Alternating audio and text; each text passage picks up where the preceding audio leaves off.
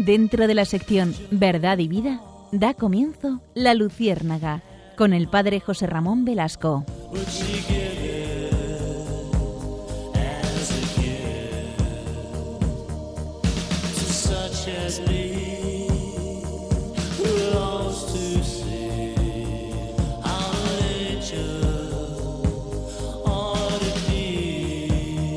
Corría el año 1979. Una película, Hair, despertó gran expectación en el público.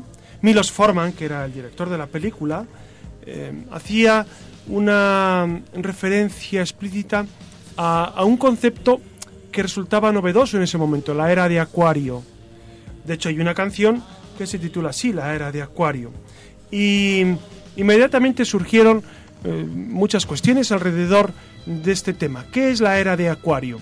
La era de Acuario es, la nueva época, la nueva era que se inauguraba, que se inauguró a partir del año 2000, eh, en la cual ya superada la era de Piscis, que sería una era en la que el cristianismo habría tenido su preponderancia en el mundo, la era de Acuario sería un nuevo modo de entender la realidad.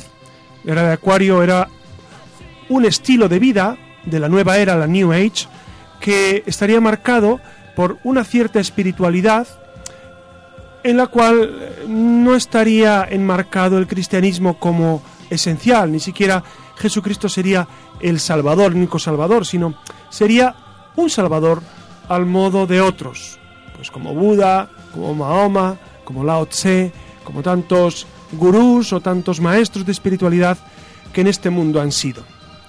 Este movimiento, que eh, empezó con cierta ingenuidad, ha ido cobrando nuevos bríos a lo largo de los años y ha ido captando nuevos adeptos, ha tenido manifestaciones nuevas, ha vivido momentos álgidos y hoy en día, año 2015, sigue eh, en boga en muchos ámbitos. Iremos viendo, iremos desgranando cómo la nueva era, el New Age, ahora mismo se vive incluso por personas que eh, supuestamente eh, viven también su fe cristiana con intensidad. ¿Se puede compaginar el cristianismo y la nueva era? La nueva era con, con toda esa amalgama de espiritualidades orientales, de meditación trascendental, de yoga, de feng shui, de reiki, todas estas cuestiones que ustedes seguramente han escuchado, ¿son compatibles con el cristianismo? Eh, por eso, en esta noche nos vamos a zambullir en este ámbito eh, intrincado de la nueva era. Trataremos de descubrir los porqués, cómo nació, cómo surgió, cómo ha brotado en nuestro mundo, cuántos y cuáles son los principales adeptos en la actualidad.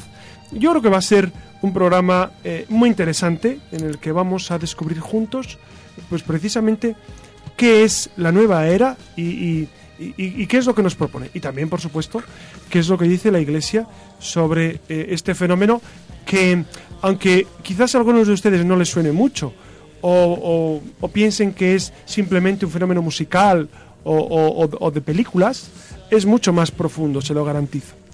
Por eso, eh, bienvenidos a esta noche, a esta nueva singladura de la Luciérnaga.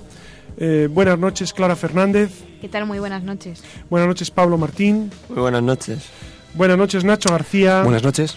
Iria Fernández. Buenas noches. Y Susana García Vaquero. Buenas noches. Que como ustedes saben, nos acompañan siempre en este caminar, o en este volar, mejor dicho, de Luciérnaga y Alex, que en el control guía nuestros pasos.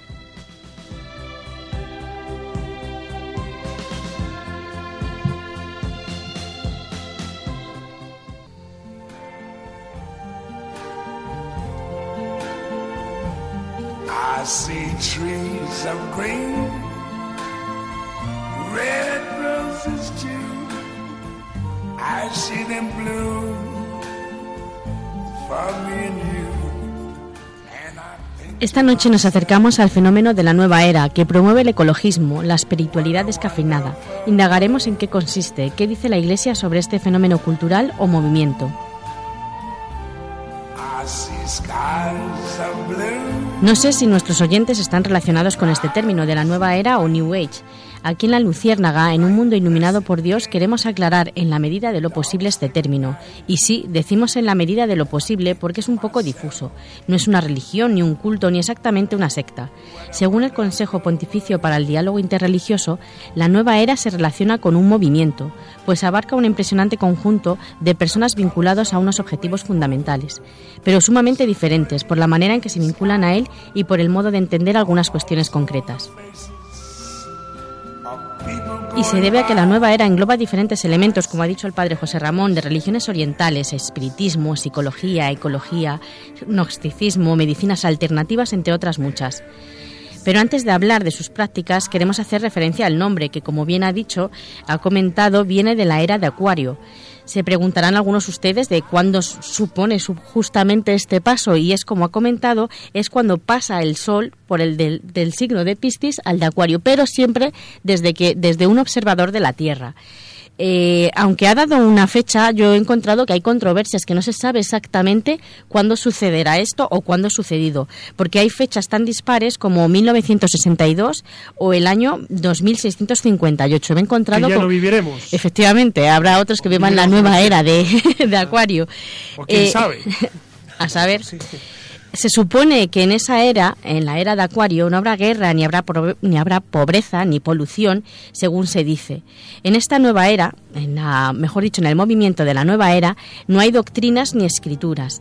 La creencia principal es la que he comentado, que, que cada persona tiene que asumir la responsabilidad a través de su camino espiritual y lograr dar un salto drástico hacia la armonía con la energía universal, para conseguir que no haya guerras. Este cambio lo promueven las prácticas esotéricas y cada persona puede elegir la que más le convenga.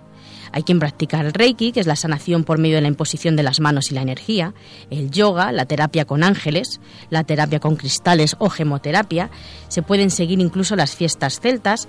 Es decir, eh, como pueden ver o pueden escuchar ustedes, es un conglomerado bastante llamativo. Parece que cada uno puede escoger lo que más le convenga y de lo que quiera. Aún así, según el documento del Consejo Pontificio para el Diálogo Interreligioso, tienen unas ideas comunes. El cosmos se ve como un todo orgánico. Está animado por una energía que también se identifica con el alma divina o espíritu. Para ellos no hay un Dios, sino que todo es Dios, es una fuerza superior. Se cree en la mediación de varias entidades espirituales. Los seres humanos son capaces de ascender a esferas superiores invisibles y de controlar sus propias vidas más allá de la muerte.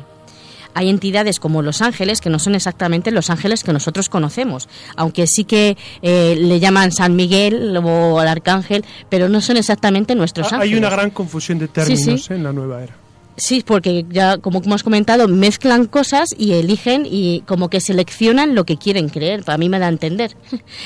Pero bueno, eh, están las entidades estas ángeles que les pueden eh, guiar cómo pueden hacer la vida, cómo pueden o qué deben hacer en su vida. Los muertos a través de los mediums y la canalización. Se defiende. Channeling, ¿no? Que llaman. Sí, lo de la canalización que en- a los mediums. Se defiende la existencia de un conocimiento perenne que es previo y superior a todas las religiones y culturas. Las personas siguen a maestros iluminados, que también aquí hay mucho peligro porque también hay gente que es- dicen que son maestros y luego eh, como que conlleva a, a- a sectas. No, sí, iluminados son, vaya. sí, efectivamente. Eh, se descubre que con estas ideas eh, Dios se puede ver que Dios ha pasado a un segundo plano. Ellos no creen en el Dios Padre, no creen como nosotros. eh, Bueno, eh, el Dios de Jesucristo, ¿verdad? Porque Sí, efectivamente. Creen en un Dios, en una... Sí, es muy difuso. En realidad, cuando se lee eh, cosas sobre la New Age y, o la nueva era en relación con Dios, es bastante, bastante difuso, porque incluso pueden pensar o pueden decir, hay algunos que dicen que dentro de que cada persona hay un Dios y que tenemos que sacar ese Dios que tenemos dentro de nosotros. Como, Bueno, Maradona dijo que era Dios. Bueno, Mar- quizá Maradona es otro caso aparte. Ah, bueno. Sería New Ager también, ¿o no? A saber. Bueno. Eh, lo que comentaba, como se puede comprobar, se desvirtúan los términos y quedan vacíos de su valor verdadero. El hombre busca una verdad infructuosa fuera de Dios, se busca salvarse pero lejos de Dios, por medio de la meditación, incluso de prácticas mágicas. Y prácticas mágicas que, que también tienen mucho que ver o que está relacionado, a veces se relaciona también con la religión que ha surgido ahora que se llama Wicca, que es, que es un neopaganismo que tiene que ver, ¿no la habéis oído hablar? Wicca. Wicca, sí, tiene que ver con los brujos y las brujas. Y se llama Wicca y es, es un paganismo, pero también en la New Age no es que sea- exactamente sea... eh, sea de forma parte de la New Age, pero sí que está relacionado o no lo o no lo rechazan como pueden rechazar a- al cristianismo. Terminamos por- con lo comentado en el, doc- en el documento Jesucristo, portador de agua viva, que es el que he comentado del Consejo Pontificio.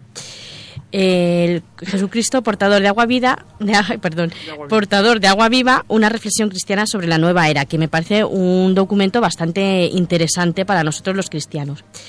Puesto que el movimiento de la nueva era insiste tanto en la comunicación con la naturaleza, en el conocimiento cósmico de un bien universal, negando así los contenidos revelados de la fe cristiana, no puede ser considerado como algo positivo o inocuo. Ahí lo dejamos. Entonces, mm, lo que está diciendo es que los cristianos con la nueva era no tienen mucha compatibilidad. No, es, es incompatible de todo término. Bueno, la música que estamos escuchando seguramente a ustedes, a ustedes les sonará, es Enya. Sí. E- e- en- Enya tiene una música también de la nueva era. ¿Qué, qué significa la música de la nueva era? Pues eh, es, es un modo de interpretar eh, pues todos estos todas estas cuestiones que hablamos de, de esoterismo. La música en cuanto tal, pues es muy buena. Yo tengo Lo que pasa es que las letras, si, si Sí. uno separa las letras, los que de ustedes saben inglés, pues descubrirán que las letras son profundamente ambiguas, profundamente eh, emancipadoras del, del- del Dios de Jesús, eh, no, no hacen referencia a, la paz que Jesús aporta, sino a una paz, a un cierto eirenismo, etcétera, etcétera, ¿no? Y es que, y es que el New Age tiene eso, ¿no? Que, que es tremendamente ambiguo. Yo esta tarde estaba pues informándome un poco y tal, y entonces eh, viendo un vídeo, una entrevista mm, al padre Gonzalo Len, un sacerdote eh, que es de los más importantes a nivel internacional en estos temas, aunque en España quizás no le conozcamos mucho, pues en una entrevista que le hacen que va desglosando un poco lo que es New Age y cómo actúa y tal, habla también, pues por ejemplo, del- de los cambios que hacen con el vocabulario, la manipulación de las palabras que, que utilizan, por ejemplo, al no, al no hablar de oración, sino de meditación, no hablan de religión, hablan de espiritualidad, eh, que es todo como mucho más ambiguo, más subjetivo, que al final es meditación, sentarse a, a pensar en, yo qué sé, en el fútbol es meditación. O, o no sé, o sea, que al final es todo mucho más subjetivo y, y no... Entonces, claro, a cada, a cada cual esa meditación le viene como le viene y no sé.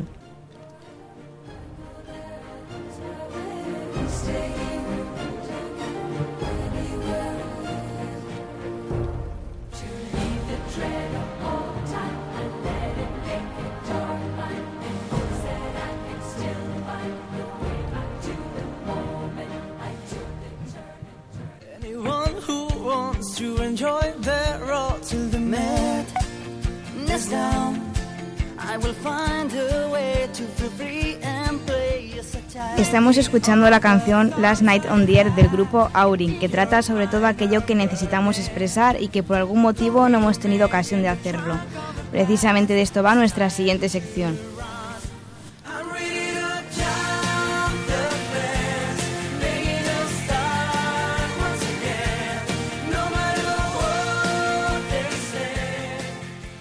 Buenas noches, comenzamos Destellos en la Red, un apartado en el que queremos que seáis los oyentes, los participantes de aquellos temas que más nos interesan y que están a la orden del día.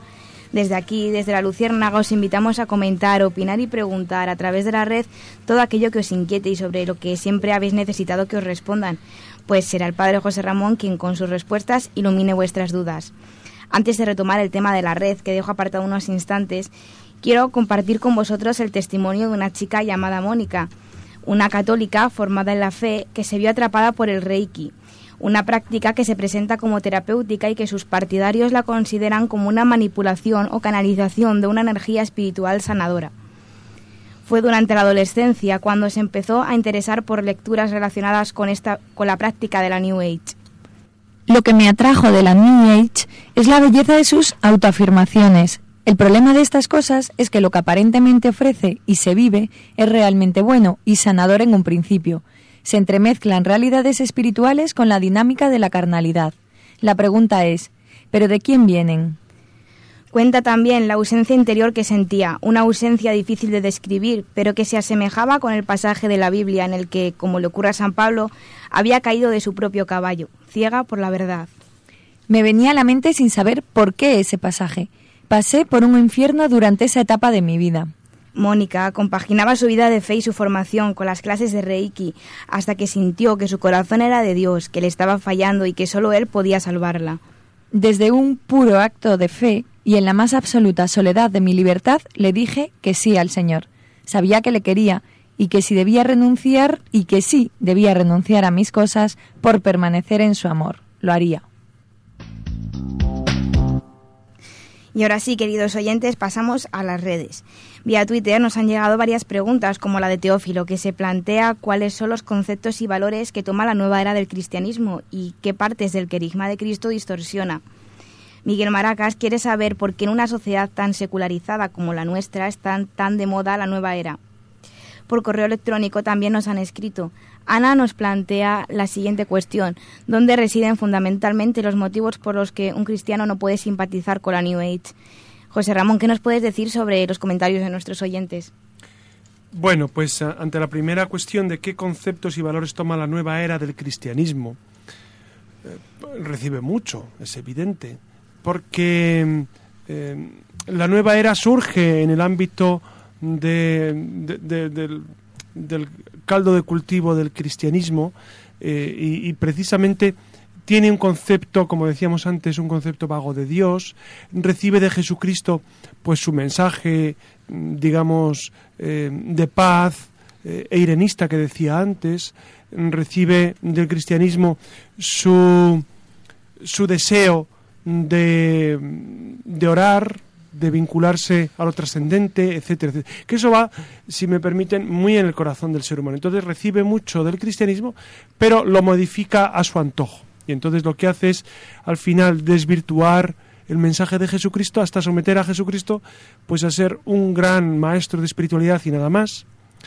Eh, la Trinidad queda desvaída, Dios Padre, Dios Hijo, Dios Espíritu Santo pierde su sentido profundo, los sacramentos no serían camino necesario de salvación, sino eh, pues eh, un, unas prácticas sin más que unidas a otras prácticas que ellos hacen. Es decir, lo que hacen es desvirtuar el sentido profundo del cristianismo. Por eso, un cristiano no puede ser seguidor de la nueva era, ni del Reiki, ni del Feng Shui, ni de la meditación trascendental. Claro, me dirán ustedes, pero pero eso que tiene de malo al inicio. Claro, la cuestión es que el Feng Shui, por ejemplo, que es que es, es, esa, esa colocación armónica de los, de los muebles o de las cosas, pues no tiene nada, nada de malo eh, como, como concepto primigenio. Pero es verdad que eso va llevando poco a poco a un estilo de vida en el que se va desconfiando de lo que Dios propone para nuestra vida para hacer que esos medios esotéricos o pseudo espirituales o, o, modos de vida, a veces hablaban también del channeling, de, la canonización o de otros modos, que, al final lo que hacen es dirigir nuestra vida hacia cuestiones que no son propiamente la salvación que trae Jesús. Piensen que el Reiki, también que es, que es esa curación por la imposición de las manos, también por el magnetismo de las piedras, etcétera, ¿y es que puede tener algo de verdad? Pues sí, sí, a, algo de verdad debe haber, pero de ahí a polarizar nuestra vida en eso y pensar que tu salvación física y espiritual viene a través de, ese, de ese, contacto de las manos, pues evidentemente no. Eh, entonces, el, problema de, esto es, y el peligro que tiene, que yo creo que es muy grande, es que afirma medias verdades, y en esas medias verdades muchas personas ávidas de, sentido de la vida, pues encuentran ahí un modo de canalizar su deseo de plenitud y abandonan al Dios de la revelación, a Jesucristo que trae la salvación verdadera. Pues muchas gracias por tus respuestas. Os dejo planteado el tema del próximo programa, China en el mundo. Así que abrimos hashtag China Luciérnaga para que empecéis a interactuar con nosotros a través de nuestra cuenta de Twitter, arroba la Luciérnaga RM. Si lo preferís podéis escribirnos un email a la luciérnaga.radiomaria.es o dejarnos un comentario en el blog del programa, la luciérnaga.radiomaria.blogspot.com. Ya sabéis que os esperamos en la red. Y ahora, como cada semana, pasamos al repaso de las películas que tienen que ver con el tema de la semana. Y hoy queríamos empezar con una película que seguro que todos vosotros conocéis, que es Avatar. Y es una película de ciencia ficción estadounidense que se estrenó en el año 2009, escrita, producida y dirigida por James Cameron y protagonizada por Sam Zoe Zoe Saldaña, Sigourney Weaver, Stephen Lang y Michelle Rodríguez.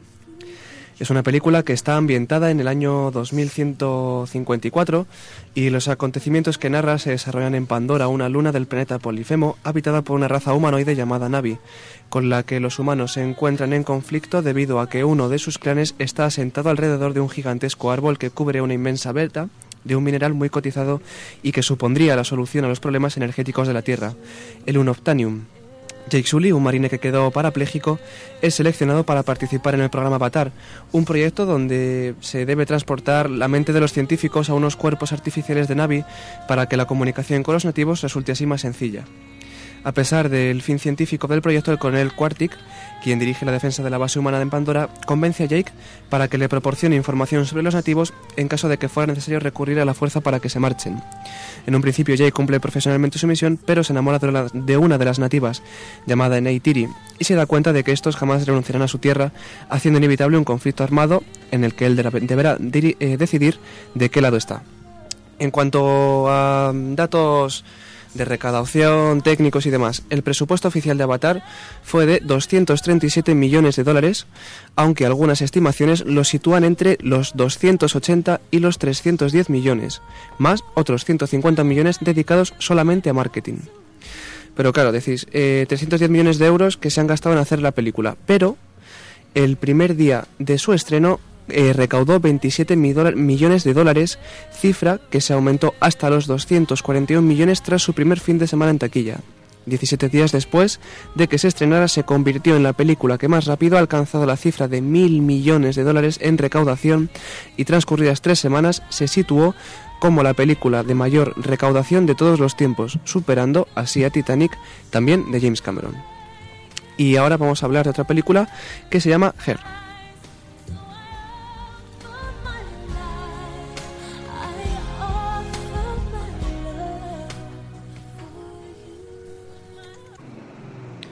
Y Her, que se estrenó en el año 1979, es una película musical dirigida por Milos Forman y protagonizada por John Savage, Beverly D'Angelo y Treat Williams.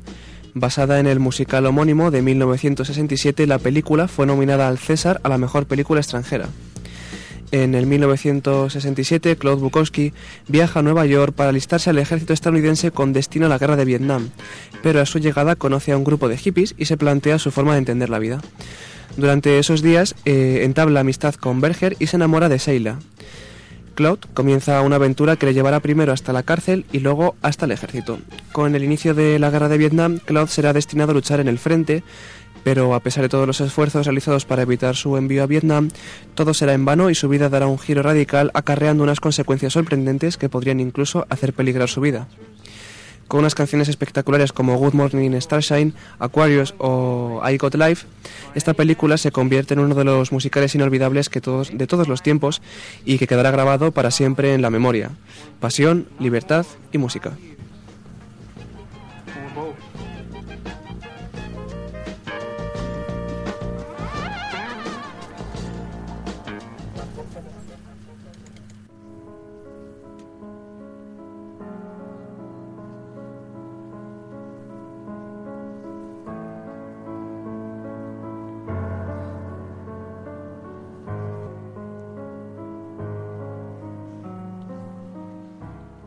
Y como siempre, antes de terminar la sección, me quería, quería hacer una pequeña reflexión sobre el New Age o la nueva era, como queráis llamarlo, esa visión utópica del universo en el que todos somos felices.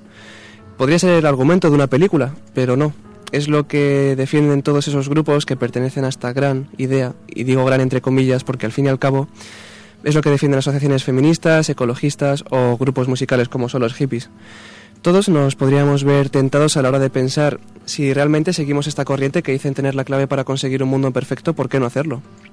Porque como todo no es tan bonito como lo pintan al principio, detrás de esto se esconden no sectas, pero sí movimientos, como dijo antes Clara, como el Reiki, que te llevan a su terreno para que hagas todo lo que ellos dicen para así conseguir la felicidad.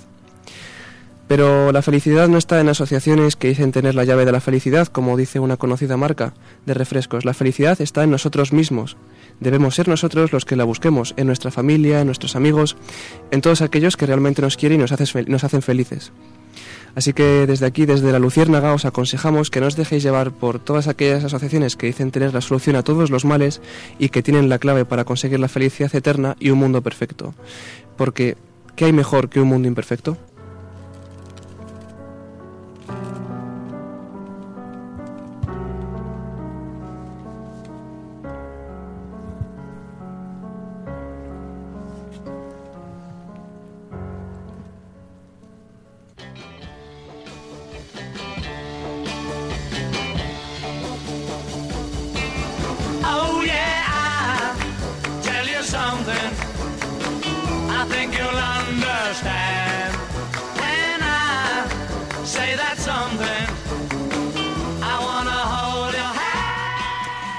Buenas noches de nuevo, como siempre, después de estos fogonazos de luz, con todo lo que han estado escuchando a cargo de mis compañeros, vamos a continuar con este tema interesantísimo donde los haya. Recuerden que proseguimos con esto de la nueva era, que tan de moda está en estos últimos tiempos, algo no se engañen, que lleva ocupando muchas y muchas estanterías de nuestras librerías o bibliotecas con el nombre de espiritualidad o de autoayuda bajo lo que se esconden asuntos tan escabrosos como los espíritus o el mismo demonio, como me están escuchando a lo largo del programa. Así que esta noche venimos cargaditos de material para sacar los colores a más de uno, aunque no se preocupen, siempre desde el cariño y la confianza de saber que ustedes son capaces de diferenciar entre la buena la mala literatura, entre la adecuada o no lectura de determinadas obras o autores. Quédense con nosotros con esta emisora que tiene la mente puesta en Dios. Aguarden unos segundos que arrancamos con toda la bondad, la belleza y la verdad de la mano de la luciérnaga, de la mano de la cultura.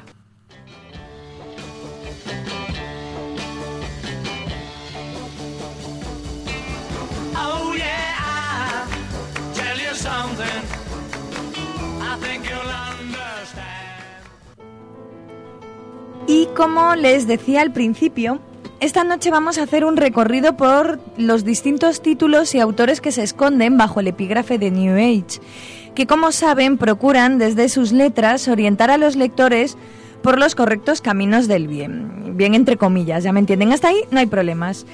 Toda moral que apueste por códigos de conducta buenos es encomiable. El problema viene cuando bajo esos códigos se ocultan intereses tan desalentadores como dar cobijo al diablo o abrirle simplemente tu alma para que more en ella. Puede que nos estemos poniendo un poco agoreros, pero nada más lejos de la realidad. De lo que se trata es de hacer lectores críticos, como lo son todos ustedes, para que sepan, sepamos discernir entre lo que se cuenta, si ayuda o no al ser humano, y valorar si están o no en la línea de la moral católica que practican, que practicamos.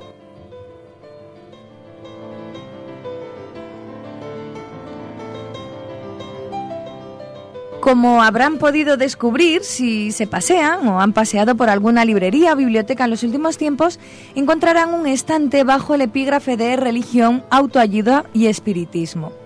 A mí particularmente el hecho de que engloben estos tres nombres bajo el mismo título ya me parece cuanto menos llamativo. Al parecer se podría entender que son sinónimos o si no lo mismo, sí que son como tres categorías que afectan al ser humano por igual. El caso es que resulta llamativo encontrar obras como El Caballero de la Armadura Oxidada de Fisher o como Dios viaja o vuela en una Harley de Bradley, hasta los innúmeros de ejemplares que publica Jorge Bucay prácticamente cada año. Pero, ¿qué sucede? ¿No son buenos libros? Desde la Luciérnaga no nos atrevemos a asegurarlo, ni mucho menos, sino que queremos dar nuestra opinión al respecto. Sirva por delante que la que os habla se ha leído estos y otros libros más, y es por esta razón por la que nos interesa advertir de los peligros que entrañan estas lecturas para nada inofensivas, ya no tanto por lo que contienen, sino por, por convertirse en libros de referencia en modos de conducta y hasta de religión, quién sabe.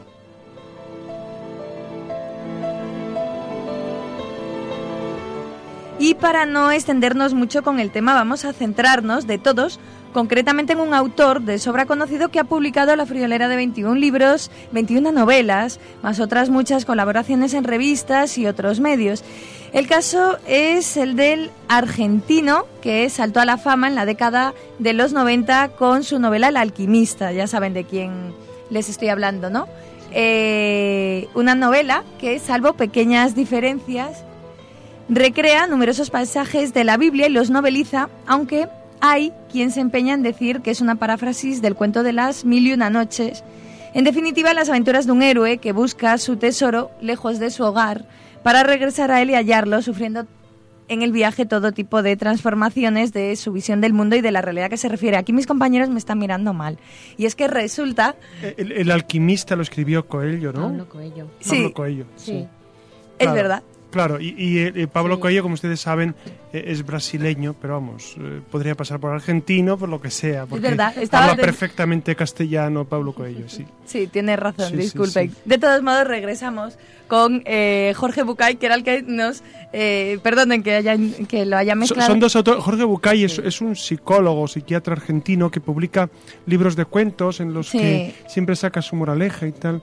Claro, lo- los, los oyentes que son muy inteligentes, nuestros oyentes de la Se estarán preguntando, pero toda esta literatura que es tan fácil de, de le- de- de asimilar, ¿no? Porque Caballero de la Armadura Oxidada, ¿Quién se ha comido mi queso? Mm. etcétera, Dios y una Harley, todos estos libros. eh, yo estaba recordando también un clásico que a mí me entusiasmó Juan Salvador Gaviota, Ajá. de Richard Bach, no sé si ustedes. Sí, que luego escribe la segunda parte. Sí, Sí. pero la primera para mí fue Un interesantísima, interesantísima y además les voy a confesar que a mí me ayudó en, mi- primera adolescencia ese libro. Claro, son libros de, de autoayuda, de, digamos, te, descubren eh, pues un modo de vivir que, que sale de la rutina, que te hace eh, descubrir tus potencialidades, etcétera. Digamos que tienen aspectos positivos. El problema, como ya les decía antes, es centrar nuestra vida en esto y que todo se quede en esto. Claro, si yo soy Juan Salvador Gaviota y me quedo en volar más alto y más rápido que los demás y ya está, pues me he quedado a mitad camino, porque yo necesito un alter ego con mayúsculas que que me anime, que me ayude, que sea mi, mi partner, mi, mi- mi compañero de camino, que es el Señor. Entonces, claro, eh, sacar lo mejor de mí mismo es bueno, pero antes o después me encuentro con mi propia mismidad, que- que es, que es un abismo a veces de, de, cosas no tan buenas y necesito a alguien de fuera que, que me anime, que me aliente, que me perdone incluso, un Dios que me crea, un Dios que me ama tal como soy.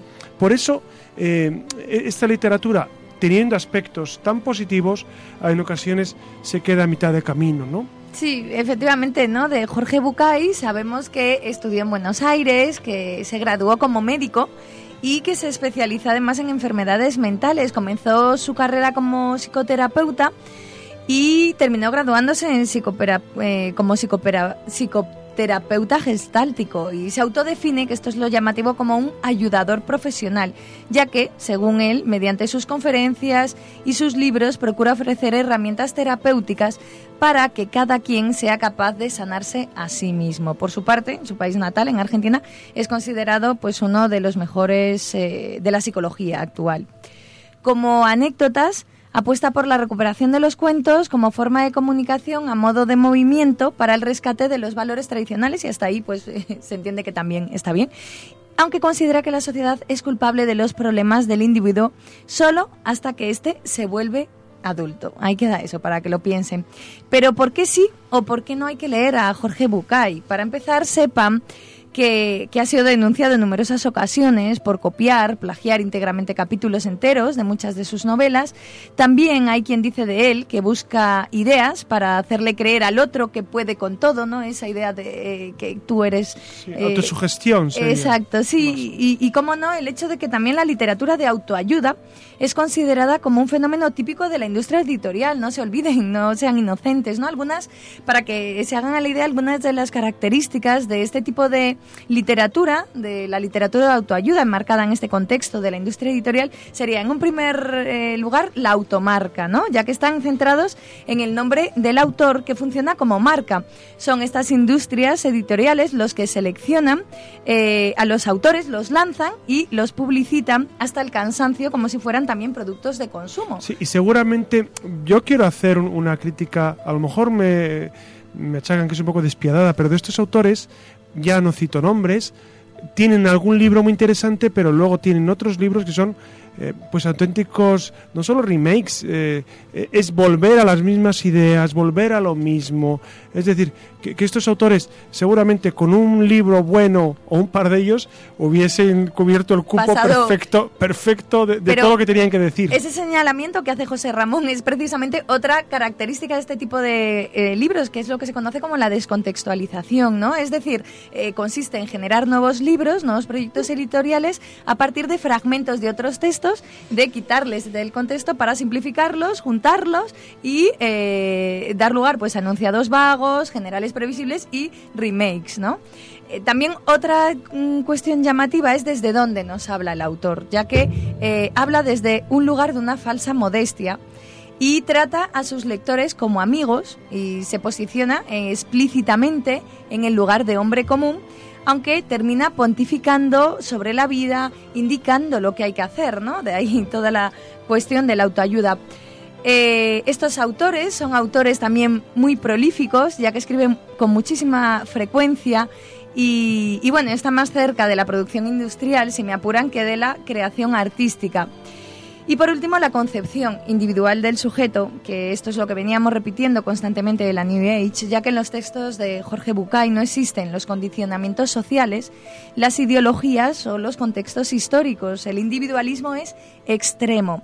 Los sujetos son libres, entre comillas, eligen y pueden realizar potencialmente todo lo que quieren, ¿no? Eh, por eso decíamos libres eh, por una libertad malentendida. Depende de ellos y eh, todo queda bajo su responsabilidad. Así como la alta aceptación del público de este tipo de literatura, si se puede llamar como tal, que no es otra cosa que el resultado de un perfil de lector que prefiere leer asuntos sencillos, amables, frente a la profundidad psicológica que entraña, ¿no? Que implica leer a Nietzsche, por ejemplo. Uy, Nietzsche, te has ido lejos, pero que, estaba claro, yo me- pensando en los grandes puesto- autores rusos, en Sí, Dostoyevsky, claro. Tolstoy, que son Sí, profundamente eh, diseccionadores de la psicología y que ayudan muchísimo a entender el corazón del hombre. Estos libritos que tú dices es verdad que se leen con muchísima facilidad y que te llenan el, el espíritu, fíjense que no digo alma, el espíritu o la psicología de un anhelo de superación que uno dice, bueno, bueno está. eh, A veces eh, uno dice, puedes llegar a ser lo que quieras. Y yo digo, eso es mentira. Yo no puedo llegar a ser lo que quiera. Es- eso, de entrada, eh, es, es no conocer el corazón del hombre, no, no saber qui- quién es realmente el hombre. Por eso eh, son libros basados en, en- en- en- en un aspecto de verdad. Es, es verdad que necesitamos esa superación y ese, y ese ánimo por parte de otro, pero hay una gran mentira escondida y es que si alguien desde fuera no nos ayuda, y me refiero a alguien con mayúsculas, eh, estamos eh, absolutamente condenados al fracaso. Así. Me parece una afirmación muy gruesa, pero es la pura verdad, yo creo. Es decir, si alguien con mayúsculas, Dios, Jesucristo, el Verbo encarnado, no viene en ayuda, en rescate de nosotros, de la humanidad, estamos absolutamente fuera de... Y, yo nunca vi o citar a esta salvación que ofrece Jesucristo en estos libros, nunca la citan. Y me parece un vacío esencial. Incluso estos autores en ocasiones se definen ellos como autores cristianos. Claro, lo cual me deja más perplejo todavía. No acabo de salir de mi asombro cuando estas personas, porque si dices, bueno, pues es un budista, bueno, pues, pues ¿qué vas a hacer? O, es, o es un ateo, dices, bueno, pues no está mal que, que hable de autosuperación. Pero un cristiano que obvie la persona de Jesucristo como el gran realizador del ser humano, me parece una traición. Me parece traicionar a, las personas que necesitan nuestra ayuda. De hecho, mucha gente cuando está en problemas psicológicos serios leen estos libros, incluso me preguntan, ¿y es bueno leerlos? Yo digo, pues, pues sí, mm, mal no te hace, pero, pero te deja a mitad de camino. Te deja a mitad de camino porque no te da respuestas a los interrogantes más importantes, te los deja sin responder. Los interrogantes más importantes es ¿quién eres tú? ¿De dónde vienes y a dónde vas? Y eso ninguno de estos autores, ninguno de estos libros logra responder. En fin, que terminamos ¿no? con esta reprimenda. Sirvan estos datos para conocer un poco más el universo de lo que malamente se conoce como los libros de autoayuda. Y cerramos este espacio con una anécdota muy relacionada con esta acusación de la que antes les hablaba de Jorge Bucay como plagiador, puesto que no ha sido ni el primero ni el último en hacerlo. Como recordarán, uno de los plagios más memorables de la historia de la literatura es el que realizó alguien con el seudónimo de Avellaneda, nada menos que del Quijote de Cervantes. Este plagio, al que el mismo Cervantes respondió con la segunda parte de Don Quijote de la Mancha, ha sido ampliamente perdonado e incluso homenajeado por las generaciones de escritores y críticos subsiguientes. Con el tiempo, se ha considerado que Avellaneda no fue en realidad su plagiador, sino su lector modelo, ya que leyó el Quijote con tanta afición y gusto que enloqueció hasta el punto de creerse Cervantes. Tal como Don Quijote se creyó andante caballero y por eso terminó la segunda parte que Cervantes se eh, tardaba en escribir. Maravillosa historia, ¿verdad? Ahí les qué dejo. Preciosa, qué preciosa visión Sí, de Avellaneda. sí, has- sí. has plasmado. Ahí, ahí les dejamos con, con esta anécdota memorable para que la piensen y nada más por hoy.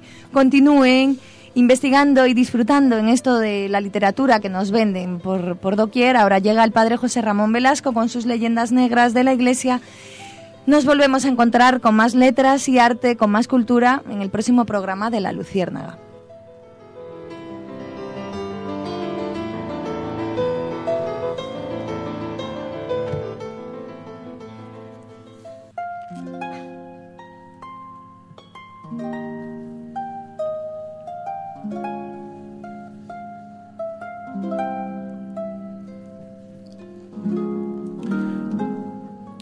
Esta noche en la leyenda negra queremos acercarnos a un fenómeno que se vivió en la iglesia a inicios del cristianismo.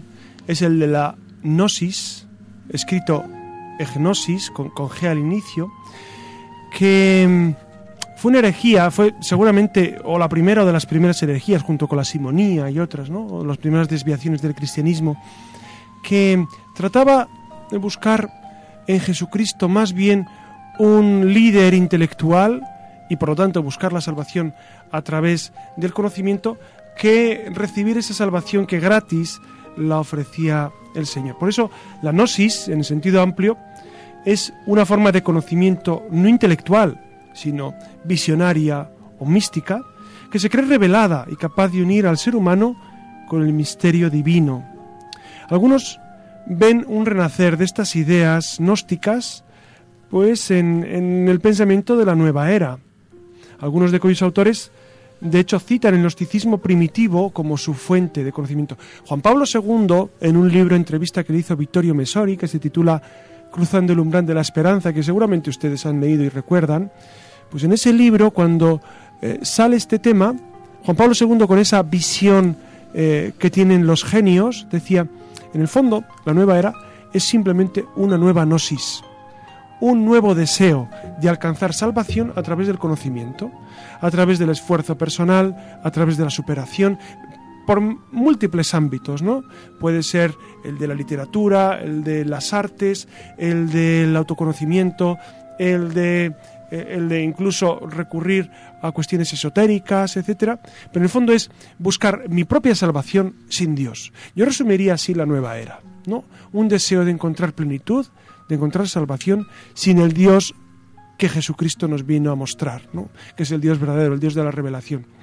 Esto, como ya hemos dicho a lo largo del programa, es una grandísima pobreza, una grandísima pobreza. Dejar el corazón del hombre sin la plenitud de Cristo, sin Cristo que es el prototipo del hombre, porque decía Gaudium et Spes en el número 22, Cristo enseña al hombre quién es el hombre. Solamente desde Cristo el hombre alcanza su plenitud en toda su complejidad. Por eso, ojalá que, que este programa sirva para volver de nuevo los ojos al sentido profundo que tiene el hombre en el mundo. El hombre en el mundo, imagen y semejanza de Dios, tiene sentido de caminar. Estamos eh, en el camino. Santo Tomás hablaba del, del homo viator, eh, el hombre que va de camino. ¿Hacia dónde? Pues hacia la plenitud que Dios le propone. En el fondo Dios nos propone vivir como vivieron Adán y Eva en el paraíso, pero incluso de una manera superior, que es con el cuerpo resuc- resucitado de Jesucristo. Para los seguidores de la nueva era, yo les hablaría una vez más de que precisamente todos nuestros anhelos de plenitud se colman ¿dónde? En la resurrección de Cristo. Estamos invitados a resucitar, a resucitar con Cristo, a que nuestro cuerpo no muera para siempre. Nuestro cuerpo tiene un intervalo, un intermedio, unos paréntesis, que es esa muerte temporal, hasta que resucita y otra vez cuerpo y alma vuelven a la existencia. ¿no? Por eso la resurrección de Cristo y nuestra propia resurrección son los que llenan nuestra existencia.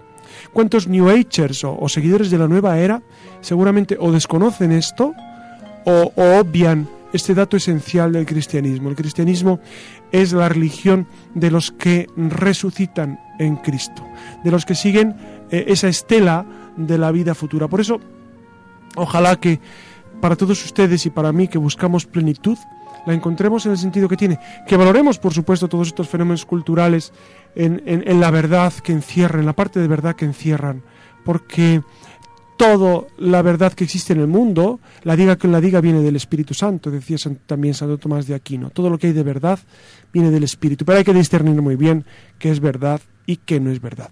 Por eso, queridos amigos, en esta noche hemos tratado de dar luz sobre este aspecto tan interesante de la nueva era que ahora seguramente a ustedes les sonará mucho cuando escuchen hablar de esoterismo, de, de mediums, de adivinación, de channeling, de, de qué sé yo, del reiki, del feng shui, pues todo esto entonces les empieza a sonar y, empiezan ustedes a valorar hasta qué punto eh, se puede aprovechar o es realmente contrario a toda la doctrina de la Iglesia. Yo les volvería a insistir en un texto que ha citado antes Susana, que es un texto esencial, se titula Jesucristo, portador del agua viva.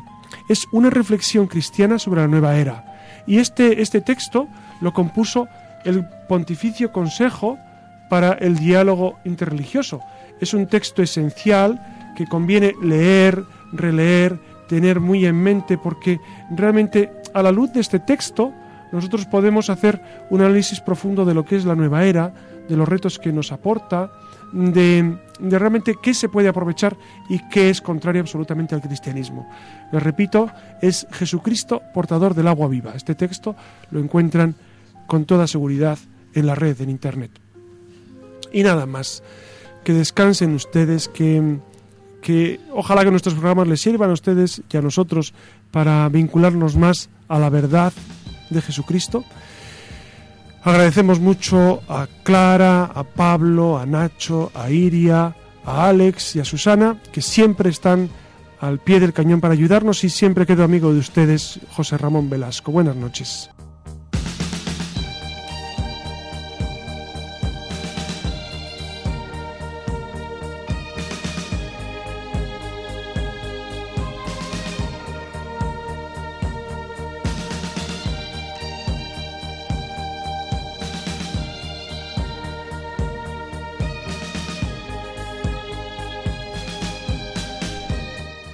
Finaliza en Radio María La Luciérnaga con el padre José Ramón Velasco y dentro de la sección Verdad y Vida.